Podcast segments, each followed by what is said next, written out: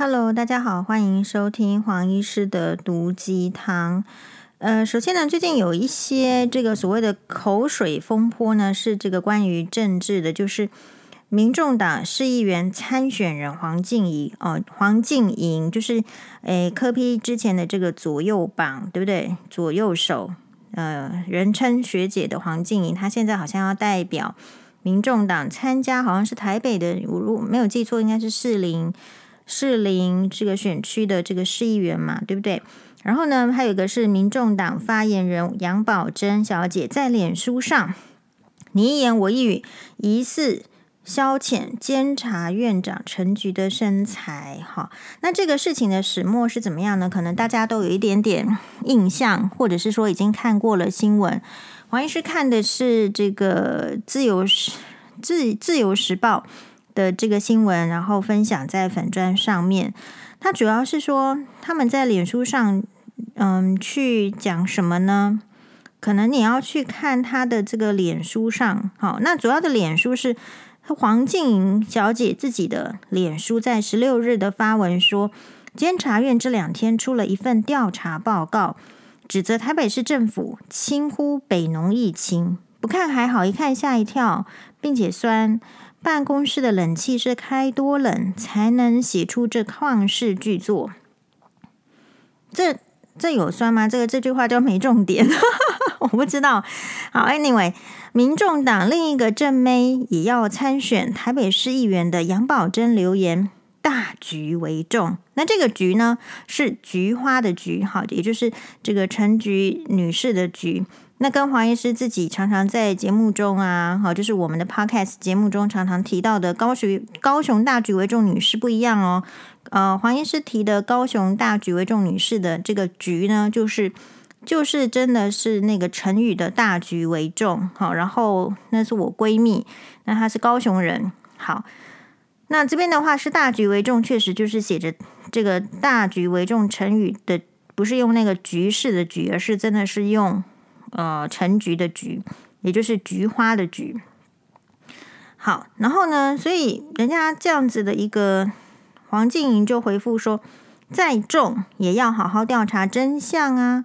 啊、这一番话被 PTT 正黑板的网友解读为两人今天一搭一唱，嘲讽监察院长陈菊的身材啊！所以呢，这最近呢，就是说这件事情就引起诶很多人的。一个想法，然后当然有一些人就是批评了黄静莹啊、哦，黄静莹认为说黄静莹自己的这个身份以前是台北市府的前发言前副发言人，然后在留言的地区以影射方式攻击监察院及监察委员，好、哦，所以嗯，这个比如说黄玉黄艳玉是高雄市的议员，就说嗯，原来。拿同为女性，而且在台湾民主政治上为台湾付出颇多的前辈身材开玩笑，就是黄静莹踏进政坛的起手式。然后提醒黄静莹别忘记，现在可以像屁孩般嘲弄他人，有这一些言论自由，可以是当初陈菊跟其他这个民主前辈洒热血所铺的民主道路。好，那。嗯，大概就是有很多的相关新闻。那黄医师呢，现在来这个一一的把它就理清黄医师这个部分的看法。首先呢，这句话到底有没有影射这个身材？黄医师其实是认为是有影射。那有影射之后呢，呃，黄医师的看法是，就是说，其实我们这个社会的风气呢是不太好。那不太好呢？为什么风气会不太好？就是呃。有人带动，那比如说，如果今天风气好的话，就是可能不不太会有，就是一些你会觉得霸凌了言语啦，或者是一些比较就是怪力乱神的话，我觉得那个就是风气比较好。那如果说你在这个社会上台面上的人物，或者是媒体新闻所报道出来的，都是一些可能会影响大家的视听的话，事实上，我认为这个风气不好。所以黄医师的个人看法是认定说。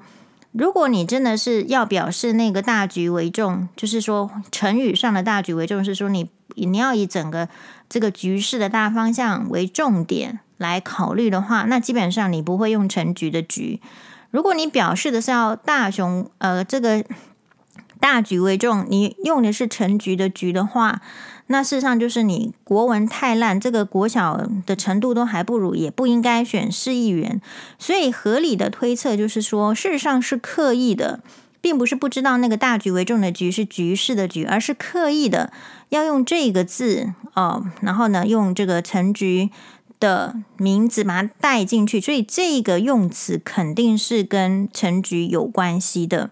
好，那为什么会需要到跟陈局有关系？它主要就是应该是影射啦，影射的意思是这个好像陈局都只有监督这个民众党啊，或者是说陈。陈局所代表的监察院是不是每次都针对民众党呢？这样子，或者是他就说你从他的发文里面，或者是说新闻所截取的，我们看不清楚。这个黄静莹他认为监察院发出的调查报告到底是哪里有问题？也就是说，比如说你看这个报告，你要作为一个我的猜想是，你要作为一个政务官。或者是你要作为一个监督者，你会有发报告跟看报告。那如果你看报告的能力的心得只是说不看还好，一看吓一跳，要怎么样是冷气多冷才能写出这旷世巨作？其实表示你并没有能力用你的言语去告诉大家说这份报告到底是怎么样的荒谬，以至于你会觉得呃是怎么样的。那你会看到，就是因为没有办法用自己的言语去表达真正的重点，所以你会感觉到他们所讲的话非常的表面啊。比如说前面是讲说，诶，不看还好，一看吓一跳，到底是办公室冷气要开多冷才能写出这旷世巨作？然后呢，另外一个这个同样也是属于比较年轻的市议员的参选参选人，民众党参选人杨宝珍则是留言说，呃，大局为重。那黄静莹本来是可以在人家回留言这个大局为重的这种相关语的时候，他要不停下来，对吧？就是停下来把他当人家说大局为重的时候，他去点明出整体的大局走向应该在哪里。这应该是作为一个有能力的这个监督者。好，就像是我们在给人家 comment 的时候，比如说，呃，这个年轻医生他会报告这个案例怎么样？那资深的主治医师应该要有能力 comment，就是做评语说，所以你这个病人你没有注意到的是什么？然后所以他才会接下来才会走向什么方面，而是我们不乐见的。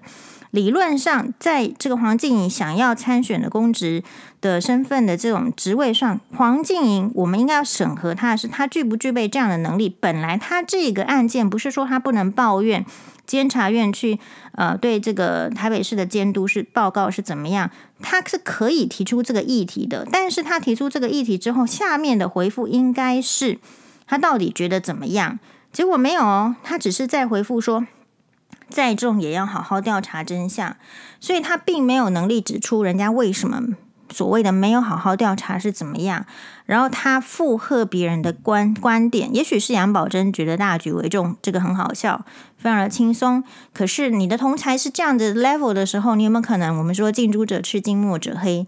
你也许要配合人家的步调，然后你也去回答说。那再就是说配合去赞同人家的用法，然后才说，哎，再重也要好好调查真相。那所以这样看起来就很像是有一点，在我看起来有一点狼狈为奸，朋党就很容易有朋党的感觉。大家知道什么是朋党吗？好。朋党就是说，你在那个嗯、政治史上啊，很多的历史上啊，这个中国也有，韩国也有，这个日日本当然都有。你会有结党，就会有营私；有朋党，就会有这个什么朋朋党的这个营私的这些状况。所以，什么叫做朋党营私，就会很像类似他这样，就是说，其实对方可能丢出来的语句，假设你是一个 level 够的人。你可能不应该附和，或者是就至少会停在那边。但是假设你跟他是，就是说同样的呃鼻气的人，或者是你根本就是想要朋党，比较容易朋党营私这种性质的人，你就会觉得哦，他跟我是同党的，他跟我是同派的，所以呢，他说什么话我都要附和他，都要帮衬他，呃，所以才会就后续再说哦，再重也要好好的这个监督的意思。那这样子的人，我们如果把他这个放到这个国会的位位置上的话，事实上他有没有可能就是比较不能够把守自己的坚持的原则，然后是比较容易这个 结党营私的呢？他很容易结党，你看他的行为，看他的言语，他就是比较喜在个性上是容易结成党派、结结党的人。营私会不会我们不知道，但是这样的人肯定是这个。结党好，那所以为什么人家说狐群狗党，就是很容易结起来，这个气息一相投就结起来。那然后，所以现在被大家抨击说，为什么会去针对一个女性？不要说陈菊好了，不是说因为她坐在监察院的高位，我们不应该描述她的外形，而是这个社会竟然没有一点点的这种声音，或者是说一点反思在年轻人的身上。黄静莹今年的年纪应该是不到三十岁，所以我们说她是年轻人。然后我们，所以我们的观察是，哦，所以在这个社会上。年当然，黄金只代表一小部分的年轻人，还是有一个相当比例的年轻人，他是认为他平常在私底下的三姑六婆的行为，我认为啦，我认同啦，就是很多女生哦，其实就是很容易，就是看到人就是注意外表，然后或者是谈论外表，这是女生很常见的生活的休闲嗜好嘛。但是如果说你要把你自己的平常的休闲嗜好拿到呃，公众台面上来，其实就是浪费了这个大家的时间。那假设你是议员的话，你肯定会浪费公堂的。大概我会觉得你非常有机会，因为你不知道时间要正确的方向要做什么，你想要引起。也许他不是故意引起讨论的，但是你会知道说他是会把时间拿去做比较可能没有什么真正帮助的事情。如果一个人常常把时间拿去做没有什么帮助的事情，你可以合理的怀疑他是有可能不会研究什么大事情的人啊。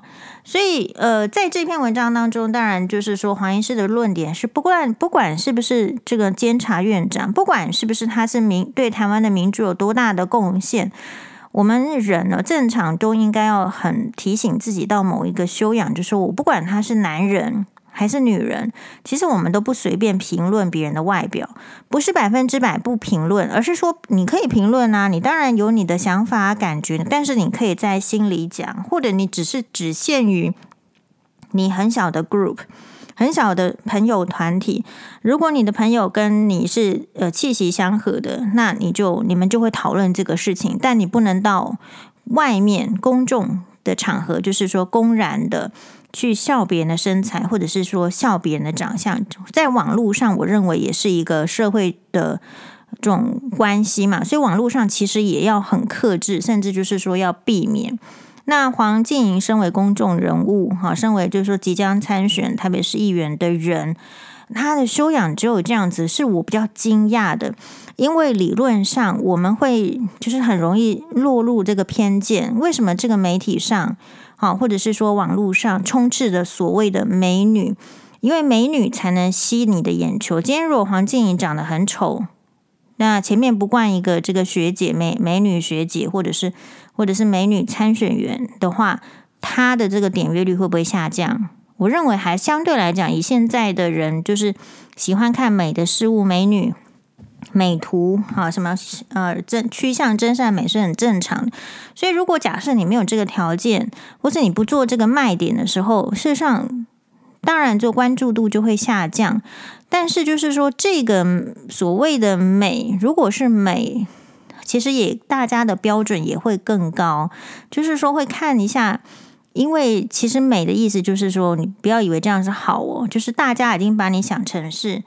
诶，比较好的，好，除了你的外表是要比较好的，认定是比较好的之外，同我们这个社会常常偏见似的，就是把美女定义成就是她心地也是善良的啊，美女做的事情就是好的。那美女呢，其实也比较会读书，美女比较会跟人家相处啦，美女都不会跟你计较啦，哦，等等等。这个社会其实无形中本来就加注在美女身上有很多的要求，所以其实一般哦，就是也。我们也不用羡慕人家 有那个那个美女那个 title。你看到黄静怡就是这样子，她冠一个这个美女参选人，然后或者是说民众党的美女议呃这个参选议员参选人，这个 title 一冠上去之后，其实言行的这个检视一定是更严格。但是这个部分我认为是蛮合理的，因为如果你想要做一个，就是说帮帮大家喉舌的这个议员的话，好，就是公众人，不只是公众人物，而是就是领政府的薪水帮大家喉舌的话，呃，我个人都会觉得道德要求标准要高一点，不是只有对陈时中，不是只有对王必胜，好，就是我我这个想法就是对公。对政府的官员的要求就是要高一点点，嗯，当然，呃，每一个人的想法会不一样，所以呢，就是接下来这个事件爆发之后呢，就开始两派的争论。这一派呢，争论我觉得是比较属于狡辩型的。狡辩型的意思是说，嗯，比如说认为是。为这个陈菊辩驳的人就就去讲说，其实他们并没有提到陈菊的身材，是为这个陈菊辩驳的人自己去，就是说侮辱了陈菊的身材，并不是这样。这个很明显的是就是狡辩，哈，就是说醉翁之意不在酒，那但是他真的没有那个意思吗？我认为大家看得出来，那明明他有这个意思，你又硬说他没有意思，所以其实。我认为是站不住理的。好，那这个是第一派。那第二派是，就是像黄医师已经在粉专发表我的看法。我的就是，我觉得一开始看到这个新闻的时候，是很觉得很可惜、哦。第一个直觉反应就是，哈，他竟然不知道，竟然没有人告诉他，哦，美女的保鲜期很短。黄医师一直说嘛，我在住院室第一年就有资深的主治医师告诉我说，宥嘉，这个美女医师的保鲜期很短。我觉得这个是我非常受惠的一句话。好，所以黄医师认为说，只有肤浅无知的人在评断别人的时候才会着重外貌啊，因为外貌的评论是最简单的，一望即知的。所以我对于黄静怡这样子的行为会非常的 shock，非常的 shock，就是说他理论上是要有能力，要呈必须呈现出能力，然后让我们知道说他是有能力去承担、去评论、去评鉴。这个政府市政府，他作为的一种，呃，那呃，这个太你要能够凭有这样的能力，你才能够去当这个职位嘛。结果好像在议员的选举里面，你一直在告诉我说，这个是个美女，这个是个美女，这个是个美女。那黄医师会认为说，哈，这个美女这件事情就没有很重要，因为美女的保鲜期就很短，你只是你还在是美女的时候，你不知道而已。等到你三十岁。四十岁、五十岁的时候，你就会知道。然后，而且我觉得美女在政治上并不具有必然的意义。就是说，诶，还她如果是一个这个有能力的话，我们并不需要知道说她是美女也 OK，那不是美女也 OK。那可是如果是美女，然后就连接到说，所以有好，就是我们之前所讲的偏见嘛。就会有好的能力吗？就会有好的思考逻辑吗？那我觉得黄静莹很可惜就没有呈现。那我说的另外一派的这个思想，就是说是怎么样的思想？就是叫黄医师呢，就是 take it easy。他就是说 take easy，好 take easy，就是说，哎，他只是在怎么样呢？哦，我们有个赖小姐就就回回答了。体重过重确实不好，小心三高找上门。好，不要扩大负面去解释别人的发言。政治人物所言大都另有含义的，真很难理解真正词汇的意思。不要大惊小怪。不，你一般人看到这样的留言是怎么样？你搞不好还接受他的留言呢。这黄医师是秒回，就是说我认为就比较奇怪的是这个这个这个网友，我就说，其实你要思考的是为什么你要为。弯曲讲话的人护航，就是你为什么会觉得说这个人不正直，然后还有这么多理由？这个人讲的是歪话，你为什么还要帮为他护航？就是你的人生是在为别人护航，还是你其实都是一个做歪歪的人，然后别人一直为你护航，所以你会觉得这样的事情很正常？像黄医师的话，会认为就是讲歪的事情就是很难去导正，所以尽量不要讲歪的。那如像这个，为什么说他是讲歪，是在护航？是因为其实人家从头到尾就是不是真的在讲什么三高、体重过重，所以黄医师会直接呛哈，就是说体重过重是真的有在讲如何减重吗？没有嘛？公然嘲笑别人的外表，或是引以为揶揄，就是没水准哦。今天如果他是私底下三姑六婆，我们都无所谓。那要做政治人物，言行就是要做到公平，不能让我们像他，就把他当成是一般八婆的规格嘛。还有什么叫做政治人物讲话就一定是这样，对不对？你有真正的意涵，就直说。我就是怕你是一个没有真正意涵的人，老是在说垃圾话。黄医师就这样直言了吧？有一些人是这样的，你不知道而已。就是说，你不觉得你身边周围就是其实是有一些人。他的肚子里是没有墨水的，他讲出来的话是根本你不知道要干什么，他讲出来的话纯粹浪费时间的，啊，非就是你你你就是得承认有这种人，而且你很怕议员选到这种人，接下来就是去上面作秀而已嘛。今天台湾的政治之所以有些阻碍或者什么，也是因为因为就是这个网友在留言呢，他觉得他把他解释成他已经看到不良的不好而不愿意相信。是嘛？然后还要说 take it easy。事实上，黄医师认为这件事情就是要很认真啊。就像有一个这个最近的法律新闻，法律新闻是什么呢？就是有一个好像是高职的老师，代课老师，他上的是电脑课，然后他好男生，他喜欢在这个课堂上一直说，嗯、呃，什么套套要什么放在鸡鸡上这样子，就是。然后，其实所有的小学生啦，不是小学生，就是他的班级学生，可能都已经是职业学校的话，算是高中生，就听了就觉得很不舒服。但是他就说，班上甚且没有女生敢去抗议哦。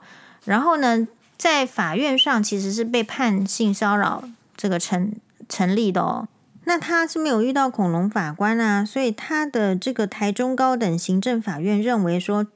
像这句话，好，什么套套要放在鸡鸡上？这句话虽然全班同学都知道这句话具有性意涵，多数学生认为这种双关隐喻是好笑，是有点冒犯，会在意。但法官认为这句话就是纯然的涉及性意涵的双关语，并没有多重意义。男师在课堂上反复使用，当然是性骚扰。而这一句“套套要放在鸡鸡上”的性骚扰本质，并不会因为多数学生对用语容容忍度高而变更其性骚扰的本质。男师不能以这是属于教学幽默而豁免，所以他就是判决，就是出有这样的结果出来。所以，我我觉得法院的判决很具指导，或者是说引引导这个社会走向正途。所以，法院的判决很重要。然后，我有时候会觉得说，法官会变成恐龙部分啦，变成恐龙法官，也是因为他判的都是很奇怪的的类型的人。然后我们也不能排除说，既然正常的人都会有异常的话，在法官族群里面不会有几个异常的人，这都是有可能。所以，同我拿这个性骚扰的施开黄腔套套要放在机上来引用的意思是说。其实这件事情，如果你起大局为重，你真的就使用局势的局，今天没有什么问题。你事实上就是要用这个双关语，而大局为重这个双关语也不是黄静莹发明的，在 PTT 的这个版上，据说好几年前就是用来影射这个陈菊女士的体重嘛，对吧？所以，嗯、意思就是说，也许你这个网友或者是其他的族群。你们听到这句话会觉得说没什么，可是并不能够，呃，我用这个法官的这种判决，我认为一样是可以套用。就是说你，你并不能够认定说这句话其实它本身就是有在歧视人家的体重这样子的双关语用法，所以这句话的本质就是这样，并不能够因为你其他人对这句话的容忍度高，就影响了这句话的本质，也不是什么幽默，也不要叫人家 take easy。就是应该是要很认真的去对待，我们的社会才会有不同的风气嘛。因为今天说的不是你呀，对吧？哈，那当然哦，还有另外一个层面，就这个新闻还有另外一一组这个人马的看法，就是所谓的诶被认定是什么呃什么一四五零啦，还是什么左翼侧右翼，这个我都搞不懂。但是有一种说法是。其实是从黄医师的这个这个医师群组来的。比如说我的群组就是很绿嘛，里面全部一片绿嘛，绿到一个不行嘛。然后它里面就有一个人就贴了，就是那个梗图。那个梗图你看到一个是陈菊女士在在应该是我记得是民国六十九年的时候，在那个诶，这个法庭上好像要审判的那张一个黑白照片。然后另外一个是对比的是彩色照片的黄静怡，那时候是不是在做？我忘记她在做什么职位了，但是她拿出一一一个梳子，一只白色的梳子替柯文哲市长把头发呢梳整齐一点点。就是，然后哦，对，这个是对比，就是这个麻的法医邱邱那个字我不会念啦，哈，是不是邱邱替庆还是邱志庆？不知道。好，就是这个麻的法医，这个邱法邱邱医师的这个粉专里面来的。那邱医师的，我就说另外一种声音是怎么样？邱医师的粉专说，他们同一天生哦，他们二十一个都是二十多岁。一个让他还去查，他们陈菊跟黄静莹是同一天生哦，好好跟大家报告一下，我跟这个日本的爱子公主同一天出生哦，命根本不同好吗？我第一句话就给邱邱医师打叉，来继续看，他说这可这就是不同的声音，我就说你看一个新闻，你可以看到很多不同的声音，然后我们再怎么样讨论的意思。好，邱医师说他们的二十多岁，一个让当权者流汗，一个让。一个为当权者擦汗。如果可以选择，你要做哪一种女孩？陈菊是一九五零年六月十号出生，黄静怡是一九九二年六月十号出生，就是差了四十二岁，同一天生日哦，差四十二岁是黄医师说的。他的原文是：同一天的生日，却有不同的时代意义。一个承接时代的使命啊、哦，站在集权者的对面。一个以为时代理所当然有自由，他理所当然被宠坏，理所当然不看字，理所当然不管监监察委员是独立行使职权，理所当然不懂监察院长不能干预监委职权，他理所当然都不懂，还是可以做学姐，还敢选议员。然后，而一九七九年二十九岁的陈菊写下遗书，直挺挺的站在集权者的审判庭，面对死刑起诉。二零二零二二零二二年啊，二十九岁的黄静莹躲在键盘之后，跟闺蜜一搭一唱，讪笑同为女性的身材。陈菊应该没有后悔当年豁出生命，拼来台湾人可以自由的说着笑着。但是所谓美丽不重的女孩，你有给这个时代什么吗？你说出过主张论述吗？如果没有，那么你只会。在这个前人流血流汗的民主余荫下纳凉，那就不要走着走着迷失的什么，长成当年独裁者的坏与无知。好，这个是邱医师啊，我先说明一下，就是说我跟邱医师呢完全不认识。那黄医师的看法是这样，这个是从这个我的这个医师群组里面贴出来的。首先，我对于那一张这个照片呢，可能是来自邱医师粉砖吧，但我没看。我认为是一个超惨的 对比，但是我认为邱医师所写的其实也是情绪勒索，因为黄医师认为哦，时代不同，行为自然也就不同啊。你虽然是同一天生，就像黄医师说，我跟爱子公主是同一天生呢，可是人家是日本公主啊，接下来肯定还是可以去念哈佛，可以去念这个耶鲁，她想要念什么就可以去的。那可是黄医师呢就没有啊，就要一直在接受这个什么 前夫的告诉啦，或者是什么疯子的这么纠缠。就你说跟我讲同一天生，然后不同年代，其实我不觉得有什么意义，因为一个是监察院长嘛，总也做过总统府秘书长，那另外一个什么咖都不是，这个命本来就差很多。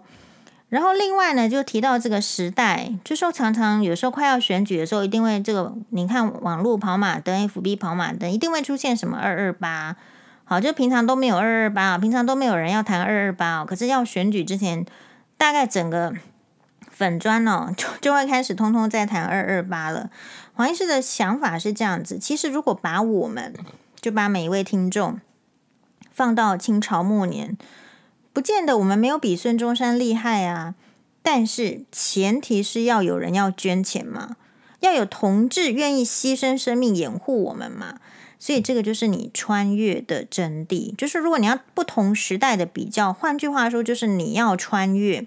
那穿越的真谛是怎么样子呢？其实，假如黄医师这样的人，是不是穿越去唐朝就变成一品女俎作，对不对？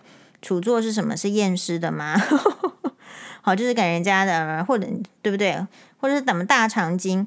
所以，我所以为什么大家没有搞清楚重点？就是我认为邱医师的重点并不能够打动我，所以不管你不能打动我的话，你是什么意，你都没有用。意思是什么？意思是我认为不会需要拿陈菊跟黄静怡来做表格互相比较，这是非常肤浅，因为这两个人就是不能比，谁会比呢？那所以如果是这个议题的话，我认为就是应该要趁趁势的要唤起这个社会要再尊重人，这个尊重人绝对包含不随意的批判别人的外表，或者是呃有没有美丽，或者是有没有丑陋，这个都是你私下可以讲，但是你在公众上其实不太适合这样讲。那如果说要用这个。这个风波来对这个社会做出一点贡献的话，应该是要趁势，要现在要整理出能够刺激年轻人从陈菊身上学习的点是哪一些吧？不就是因为不知道才会只看到体重吗？哦，这个是黄医师的看法，那就给他指明白呀。然后，但问题是就是要能够看得进去啊。好。那这个黄医师的粉砖其实不是只有单一政党啊，就跟我们这个看病了是没有选病人的，跟病就是说病人是什么职业、什么年龄、什么性别，好或者是什么身份，这个都无关的。就我觉得这个是一个很好很好的地方。所以有一个这个网友也回来也来留言的，我觉得也挺棒的。他的留言是说。当就是说所谓的比较绿营的，或是比较侧翼的声音讲出这样的理论，然后拿出这个陈局的这一些哦事迹来讲的时候，好、那他们也有话讲。比较偏蓝的人说什么呢？就是我认为还是只有一听，还是值得一听的。就是说，那民进党在抗争的时候，有没有想过是中华民国国军用生命挡住了共产党，才有今天的台湾？哎，其实我觉得他讲的也是也是对的。好，所以那这个，所以这个大家有想到什么吗？为什么黄静莹不能想到陈菊？为什么呃，民进党的人没办法想到中国国民党的呃不 中国中华民国国军挡住共产党这样的事情？重点就是黄医师刚刚讲的那个穿越的概念，也就是说，你不在那个时代，你很难有那个气度，然后或者是说去。感受那个情境跟理解那个需求，这种气度跟理解，有时候是其实是比较英明的政治领袖才会具有的特质。这不是每一个人都常常见的特质。比如说，为什么有一些人说是政客，有些人说是政治领袖？差别就是，这好像是丘吉尔还是柴契尔夫人说的。我印象中，他的意思是说，要能够。洞烛先机的，能够在这个局势当中做出选择，带领大家往正确的方向走，那个才叫做是政政治家。那如果只是为了自己的一己私利的那种，就是在政治上弄一弄的那个叫做政客。所以你会发现，其实每每一组人马的话，都有他的拥护者，都有他的支持者。那前提就是不能够互相理解，因为没有办法穿越。好，比如说，那我今天就是以我的年代好了。我的年代，其实我这个年纪四十岁，我其实也你那个他说陈菊在法庭上快要被死刑审判，二十九岁的时候，黄医师才几岁，对不对？所以我们怎么样？就是如果我这个年代的人，我都没有办法了解了解陈菊女士对这个台湾的民主做了什么贡献的时候，你觉得黄静莹会更有这个理解力吗？其实就是没有。哦，那所以呢，我们也不要要求这两个要拿出来比，而是要去想说，为什么他没有办法去理解他的时代了？那这也很容易理解，就是说，因为你不是在那个时代，你不是在那个空气下。我们就举这个例子吧，比如说台湾最近因为超级寒流来，都是在十度，晚上甚至会下降到九度以下。所以全台呢已经有将近一百人，甚至就是再查一下会不会超过一百人，其实是已经是被冻死了。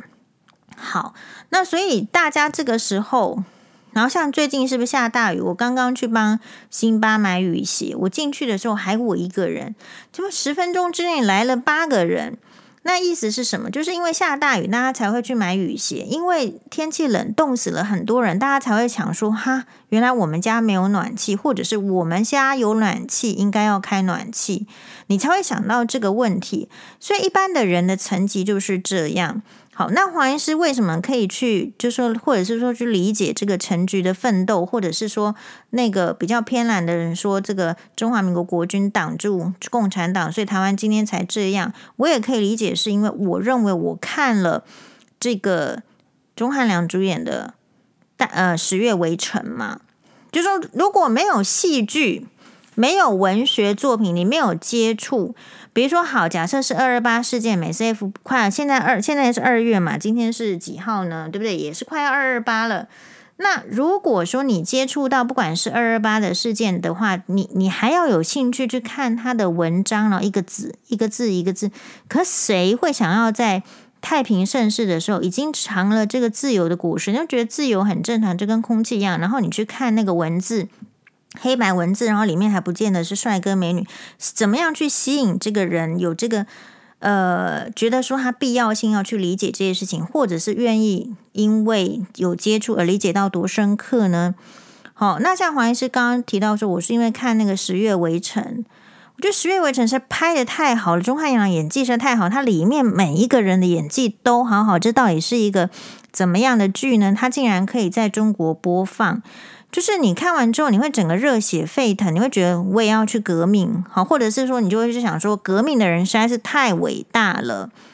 所以为什么会需要好的戏剧，或者是需要好的文学作品？就是我们人是不见得能够身历其境的，可是要怎么样去引起共鸣，或者是对那个时代的理解，是透过文学作品。文学作品可能包括这个纸本的。可能是，也许是你听到的，就甚至很多其实是戏剧作品。比如说你，你怎么会知道莎士比亚的那个时代的人大致是什么状况呢？你可能要看莎士比亚的故事啊，看他的这个剧啊，是不是？所以，同样的，对二二八，对这个革命、辛亥革命都是一样的。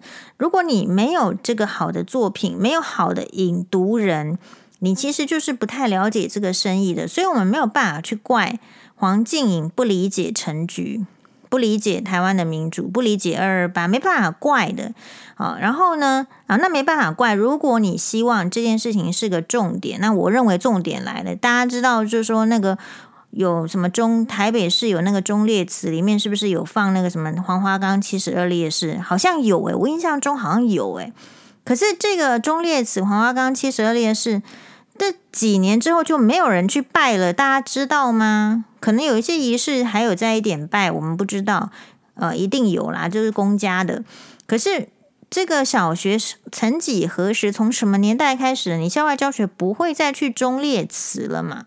所以，当你的整个这个嗯、教育的走向，其实就会影响到教育，它设计是符合现代的需求。所以，他其实为什么会说历史也很重要？可是，可是我觉得台湾在历史课的编排上，可能也许还有加强的空间嘛。那变成就是说，如果呃大家会学习上、教育上，你的成长，我觉得家庭在这方面能给予的启发是比较少，除非你本来的家庭就是类似这一种的。那你家庭如果启发比较少，这个教育跟社会的氛围的启发也很少了，所以你你只会注意到。你会去学习，会去接触到对你有利的，然后或者是你需要的知识或者是才能，所以你当然不会觉得说你需要去去去了解什么民族啦、什么革命。所以我如果讲十月围城，一般来讲黄医师讲了很多句了，对不对？我通常讲了之后，马上就是会有很多的粉丝就说黄医师我也追这两句哦，真的很好看。好，什么呃，跟你一起吃晚餐哈。那这个徐智慧主演的，或者是我们在那时候在说《爱的迫降》的时候，或者是呃黄医师推荐的之前的什么剧，对不对？或者说钟汉良的这个最新的剧《今往后余生》，或是《今生有你》。我一说黄医师看到的现象是，我每次推什么剧的时候，都一大堆人马上就说：“哎，一起来看，然后真的很好看。”可是黄医师说《十月围城》很好看，说到现在。大家知道吗？没有一个人跟我说黄医师，我也来追《十月围城》哦。然后我发现它真的很好看，欲罢不能。黄医师觉得追的那个心情很紧张，都有觉得会有一点便秘了。因为它就是一出这个剧，可是它的内容是什么？它就是在讲民国末年的辛亥革命，是讲宣统二年的事情。好喽，那我们的年轻人，我们的家庭主妇。你会觉得你想要看这样的剧吗？你看黄医师平常这个推荐剧都是挂保证的，就很好看。可是我推荐《十月围城》好像已经推荐了五六次，我其实也是听人家推荐的，对吧？但是就是无意中真的点开了第一集，然后就欲欲罢不能，一直看下去。所以大家可能也要理解到，就是说不是说去去攻击，就是黄静怡她真的也没有什么去了解陈局啦，了解民主。而是这个环境其实好像也限制他，好，所以除非是他自己很有心，他知道说他要走政治的路，那如果要走政治的路的话，必然要对自己生长的土地上的一些历史的发展，还有跟周边国家的关系都有一定的涉略，他才有自我的要求，才会去看这些东西。那如果看完之后，他当然就不会对陈菊女士做出这种只在乎她的外表。只只在乎他的发型，还是只在乎他体重的评论了嘛？对不对？你对这个人之所以会看不起，通常只是因为你不够了解他。如果你愿意花时间在他身上，多知道他其实有什么样方面的才能是你没有的时候，通常你的言辞就不会那么鄙视喽。比如说，其实大家都应该会觉得说，其实黄医师就是一个很会这个很有才能、很会骂人的。对吧？就说你还骂不过我，但你你敢鄙视我骂人的骂人的功力吗？这是不可能的。可那你要先有去接触黄医师的节目啦，或是你都看到黄医师就是会讲把这些事情事迹讲出来，那前提是你有听，你才有可能认同。所以。黄静莹很可能就是他没有接触，没有听，那他就没有认同，没有认同就会流于屁孩形式的作为，就是非常讲一些表面话，你不知道他在讲什么，那个就是人生的浪费。好，那另外我觉得黄静莹这个故事呢，其实也告诉我们，就是如果他在很年轻的时候，他就有一个靠山。好，柯 P 就是比如说，或者是说同样的道理啦，就是假设是柯 P 比较挺他，或是二十九岁别的人都还在打工，或是二十九岁别的人都还这个前途茫茫，好啦，再去念一个博士，不然好像没工作的时候，那他已经有崭露头角的机会了。可是这一部分一方面就是其实是他当然自己有一些能力，然后可是你也不得不说是有一些机运，还有就是后面是有人支撑的时候。假设他是一个比较多经历的人，我觉得可能还好。可是如果他的人生经历很浅，我觉得有可能会影响到他对别人的态度。这个也是黄医师的观察。好，今天呢，非常感谢大家的收听，马丹呢。